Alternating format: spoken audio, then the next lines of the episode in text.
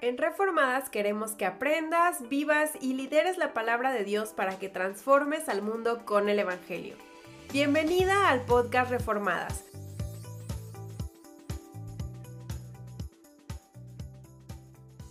Estamos estudiando Génesis poquito a poquito, pero estamos aprendiendo de dónde vienen esas doctrinas bíblicas mientras entendemos la historia de la Biblia, no como historias independientes, sino como la historia del plan de rescate que Dios dio al mundo. Vimos que Dios da una promesa en Génesis 3:15, el protoevangelio, y que este, el pacto abrámico, el contrato que Dios hace con Abraham, comienza a revelarnos más claramente el plan de salvación que Dios tiene desde, la, desde antes de la fundación del mundo.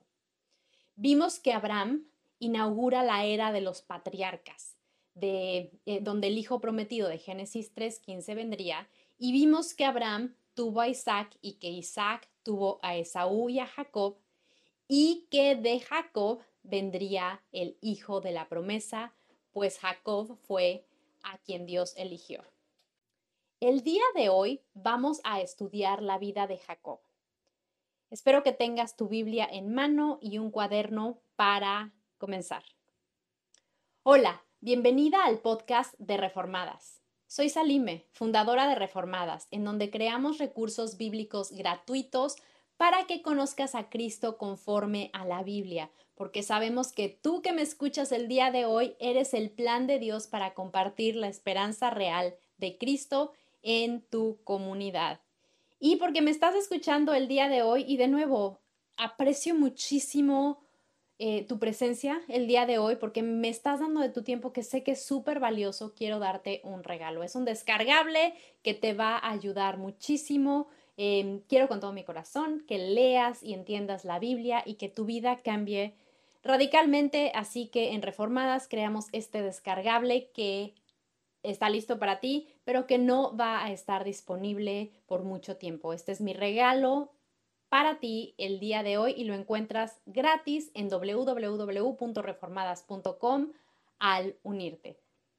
Ahí también vas a encontrar guías, libros, masterclasses totalmente gratis.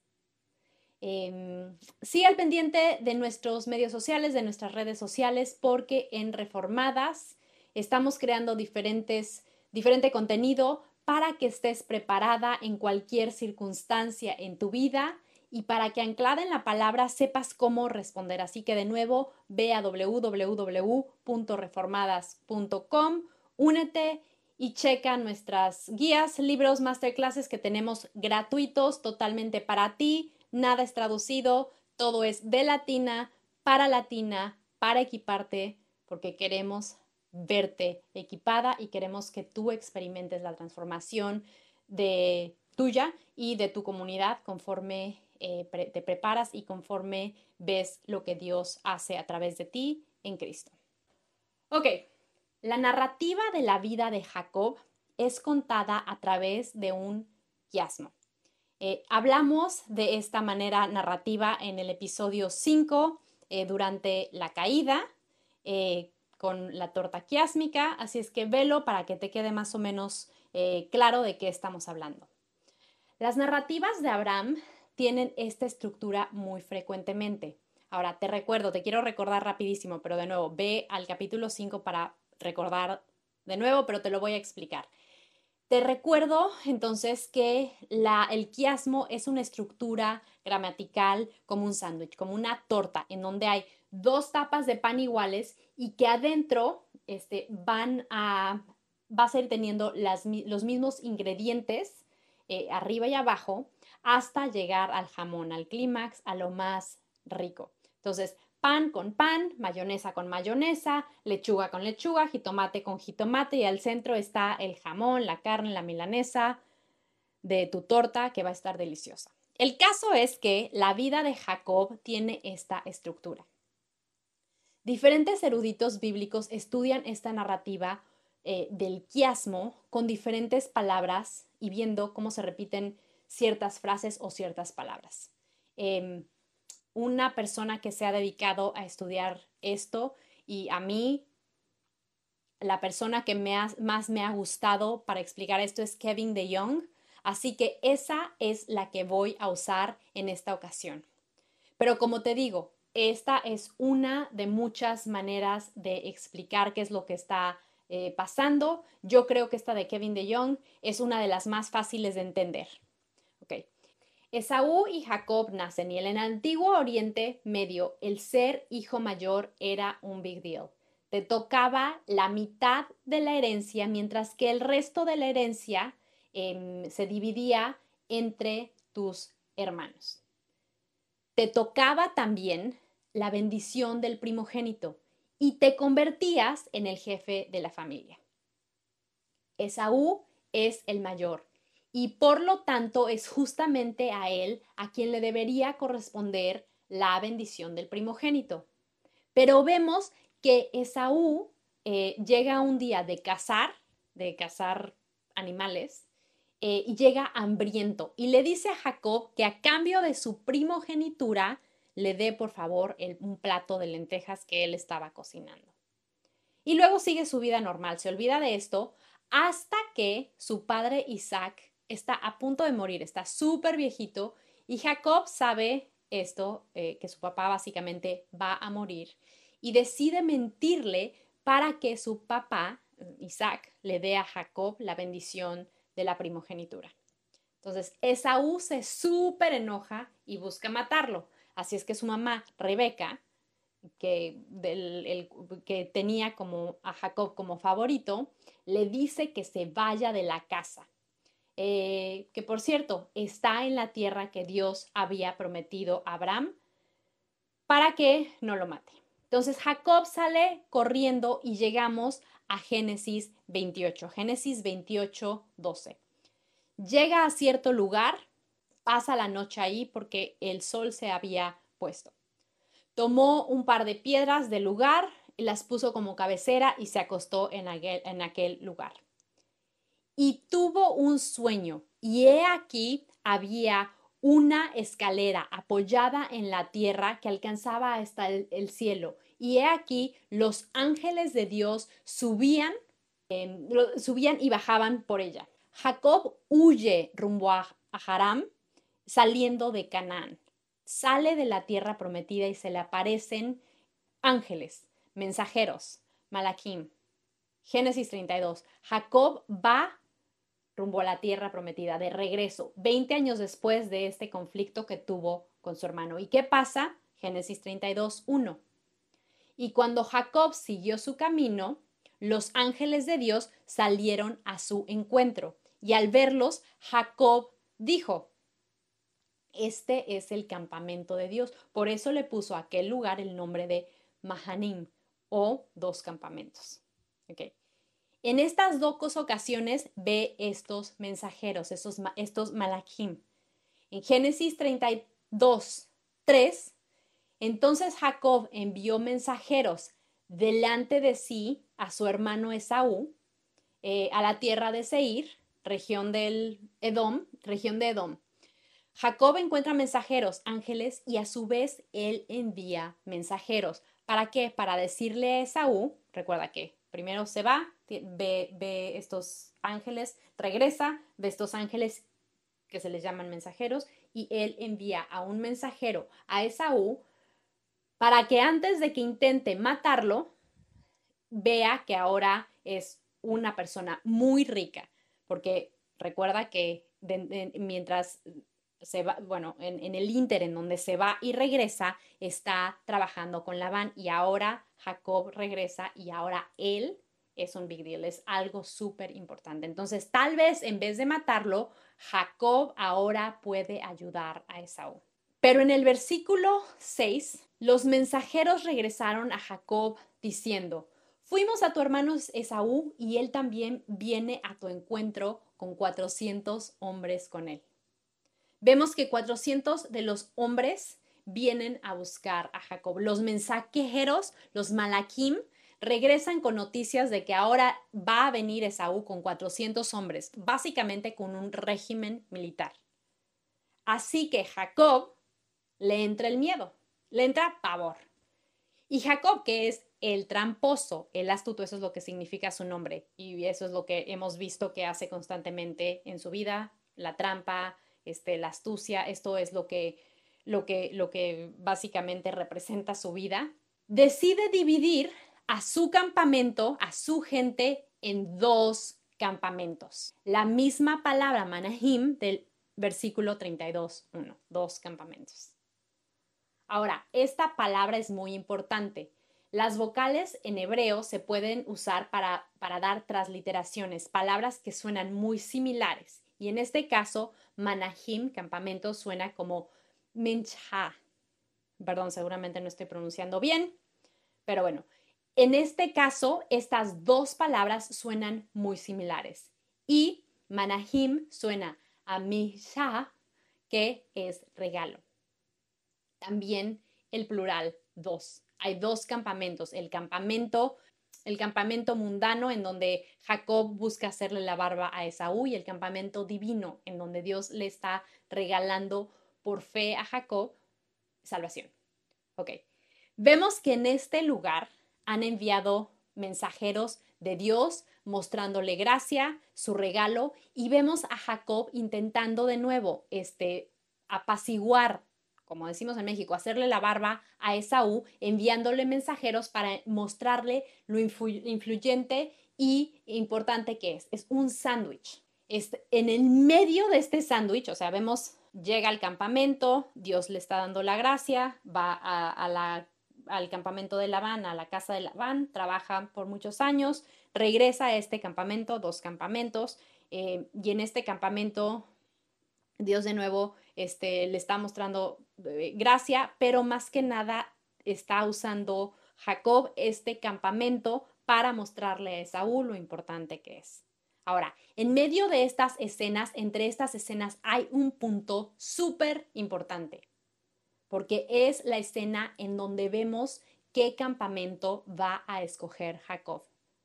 ¿Va a seguir intentando hacer la paz con su hermano a través de sus ideas y de sus trácalas y de su propia fuerza o va a confiar en Dios?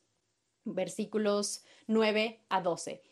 Y dijo Jacob, Oh Dios de mi padre Abraham y Dios de mi padre Isaac, que me dijiste, vuelve a tu tierra, a tus familiares, y yo te haré prosperar. Indigno soy de toda tu misericordia y de toda tu fidelidad que has mostrado a tu siervo pues con solo mi callado crucé este Jordán. Y ahora he llegado a tener dos campamentos. Líbrame, te ruego, de la mano de mi hermano, de la mano de Esaú, porque yo le tengo miedo. No sea que venga y me hiera a mí y a las madres con los hijos. Viene Jacob con cuatrocientos hombres y creo que me va a matar, pero tu promesa sigue en pie y quiero que la cumplas. Voy a confiar en ella y lo que hace Jacob es increíble. Jacob se humilla y ora. Jacob le recuerda a Dios la promesa que le hizo y recuerda que a pesar de que él es pecador, mentiroso, tramposo, etc., va a confiar en la fidelidad de Dios. Versículo 12. Y tú dijiste, de cierto te haré prosperar y haré tu descendencia como la arena del mar, que no se puede contar por su gran cantidad. Dios es fiel. Dios va a hacer lo que había prometido que haría. Y en este momento, cuando Jacob se humilla y ora, el corazón de Jacob cambia. Jacob se da cuenta de todos sus fallos en el intentar dominar con sus propias fuerzas, se da cuenta de lo tramposo, de lo tracalero y de cómo nada de esto le ha servido. Y en este momento en donde está este, siendo confrontado con que ha fallado y fallado y fallado y fallado, se da por vencido y se somete a la voluntad de Dios. Aunque sigue teniendo miedo y busca apaciguar a Esaú, dándole la cara, vemos que antes de esto le va a tener que dar la cara a Dios.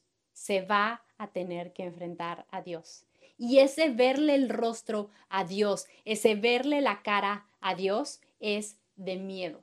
Es como decimos, voy a verle la cara a Dios. Ay, mamita, qué miedo. Voy a tener que enfrentarme a Dios. Pero Jacob aún no entiende qué es lo que va a pasar y tiene más temor a Esaú que a Dios. Y esto está a punto de cambiar. Jacob decide enfrentarse a Dios a pesar de que Dios podía y debería haberlo matado. Pero Dios no lo hace, Dios lo bendice. Versículo 30. Y lo bendijo ahí. Y Jacob le puso ese nombre Peniel, porque dijo, he visto a Dios cara a cara y he sido y ha sido preservada mi vida. Jacob ve la cara de Dios y Dios le muestra más de él. Y eso termina en bendición.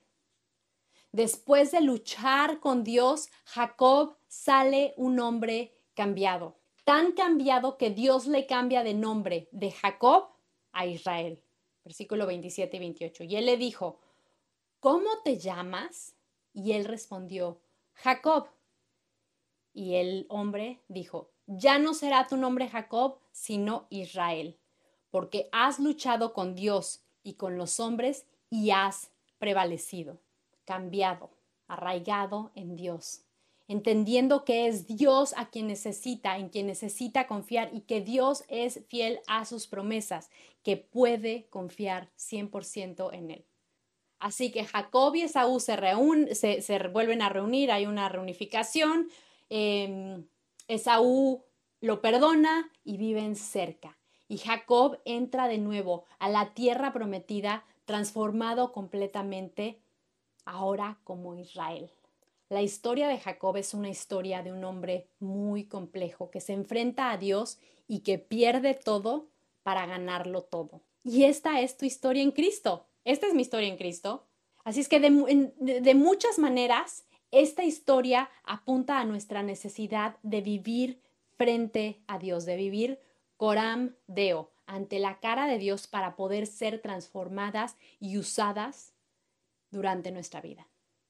Este cambio solo lo puede hacer Jesús y solo lo puede hacer cuando nos enfrentamos a Él humilladas y en oración y aceptamos por gracia lo que Él nos ha dado en Cristo. Aquí me voy a quedar el día de hoy. Recuerda que vamos a estar haciendo esto, si Dios quiere, hasta terminar la Biblia, eh, porque recuerda que lo que busco es que aprendas qué dice la Biblia y vivas lo que dice la Biblia, lo obedezcas. Eh, quiero que tengas una vida teológicamente sana, como teóloga, que te conviertas en una teóloga de cabecera, para que cuando te enfrentes a alguna situación o alguna ideología de esas nuevas que pululan el día de hoy, sepas qué dice la Biblia y aprendas a vivir de acuerdo a la palabra de Dios, porque sé que solo el seguir a Dios va a darte esa vida abundante que Cristo promete, sin importar tus circunstancias. Recuerda que puedes descargar eh, muchísimos recursos bíblicos gratuitos de Latina para Latina, no hay traducciones, todo es original de eh, parte de mi equipo, de parte de mujeres increíbles que quieren equiparte, ayudarte en este caminar con Dios. Queremos verte crecer, queremos verte em, impactar al mundo a través del Evangelio y por eso es que estamos creando todo este tipo de recursos bíblicos gratuitos son tuyos, los puedes descargar gratuitamente en segundos en www.reformadas.com. Por favor, eh, si esto te está sirviendo, dile a tus amigas que se unan a este podcast, que se unan a este eh, canal de YouTube, que se unan a nuestra comunidad en, reformadas.com, eh, porque lo que queremos es ver a cada mujer latina conocer y atesorar a Cristo conforme a las escrituras. De nuevo, muchísimas gracias por acompañarme el día de hoy. Nos vemos pronto. Adiós. Gracias por acompañarnos en este episodio. Recuerda suscribirte en www.reformadas.com para descargar todos nuestros recursos bíblicos gratuitos. Síguenos en todas nuestras redes sociales y entérate de todo lo nuevo. Encuéntranos como arroba reformadashoy. Nos vemos en el próximo episodio. Y recuerda descargar la ilustración de este mes llamada La Caída. Encuéntrala en la sección de podcast de nuestro sitio web.